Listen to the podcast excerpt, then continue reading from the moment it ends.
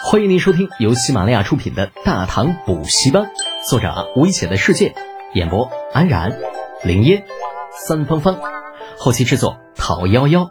感谢订阅。第六百五十三集，朝堂争议。李浩写了三封信，八百里加急送回了长安。啊，第一封当然是奏报啊，呈给李世民的，绞杀了倭人多少多少，战损多少多少。第二封当然是给家里的。问候老爹老娘啊，还有问候小弟弟。至于说第三封，那就是给李雪燕的，诉说了一番离别之苦，云云。然后就带着兵开赴小日本了。而李浩不知道的是，此刻的李二陛下很气愤。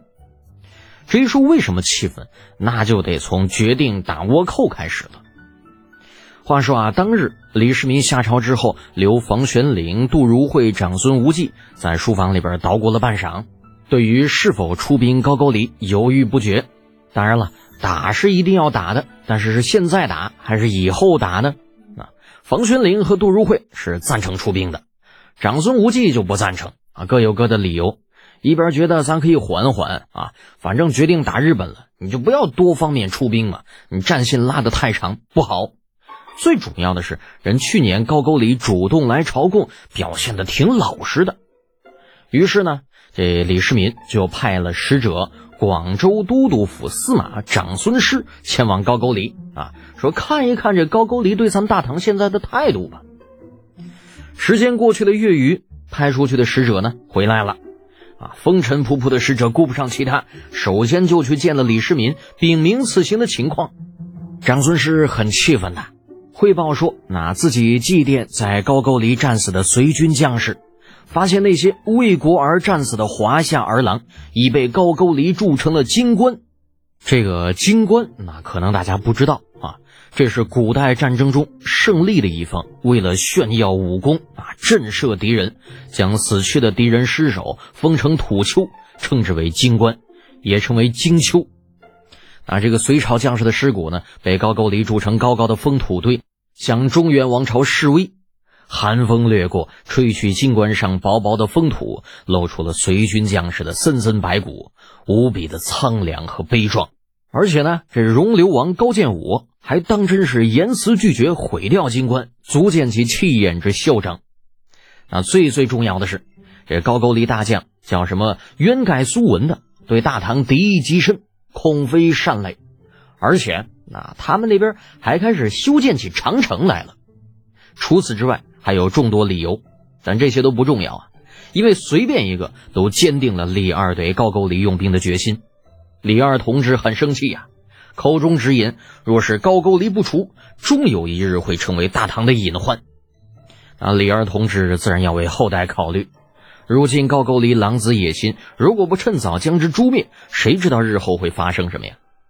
而现在突厥臣服，西域诸国也怂的不行，还没打呢就投降了，就俯首称臣，求着大唐要跟大唐互市。那此时的大唐兵强马壮是也，最主要的是咱不差钱呐啊！打仗你打的说白了就是钱嘛，咱有钱啊花不完。既然手中战力充足，如今的时机呢？也还算合适，李世民是觉得没有理由耽误时间，这样的野心勃勃之辈，还是要尽早的将之诛灭的好。而且李二同志觉得，就这些年吧，那过得忒没劲了。于是，那大朝会上，李二同志就提出了一个想法：辽东原本就是中原的领土，但是自周朝以来，就将自己置身度外。隋朝时期。中原多次与高句丽产生争执，在这一时期，无数中原人死在高句丽的手中。朕每夜辗转反侧思量这件事情，总觉得要报仇。朕决定要御驾亲征。别的不说，单纯李世民提出的御驾亲征的想法，就遭到了群臣的一致反对。在听到李二同志说要御驾亲征的瞬间，文臣武将内心便是升腾起了一股骇然：陛下竟然要御驾亲征啊！这家伙国不可一日无君呐！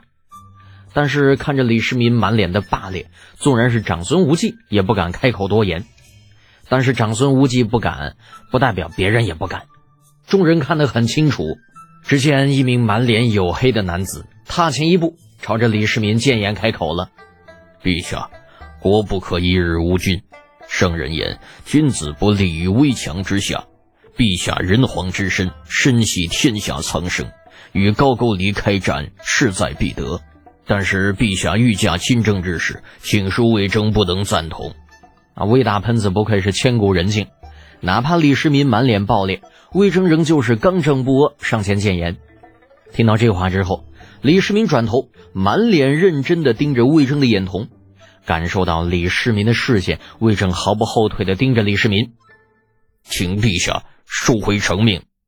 眼看李世民就要发怒，长孙无忌站了出来，说：“陛下呀，魏公言之有理呀。”微臣觉得，不如让太子殿下亲征高句丽。太子殿下已然加冠，也是时候去历练一番了。李世民渐渐冷静下来，那也是泛起了嘀咕：自己像李承乾这年岁的时候，正在战场之上浴血厮杀呢。而李承乾呢，从小养在深宫，未经战事，没有一番磨砺，怎能做好未来的天子呢？但是你真说下决定让太子亲征吧？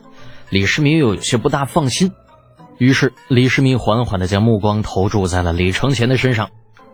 啊，李承乾此刻有些激动，那家伙李浩现在可是在外边干得正爽着呢，他自己也想出去玩一玩，于是马上拜倒下来：“儿臣愿往。”那好，朕就命你去随军，做个副参将吧。战场上之事，需听命于李靖将军。儿臣遵旨。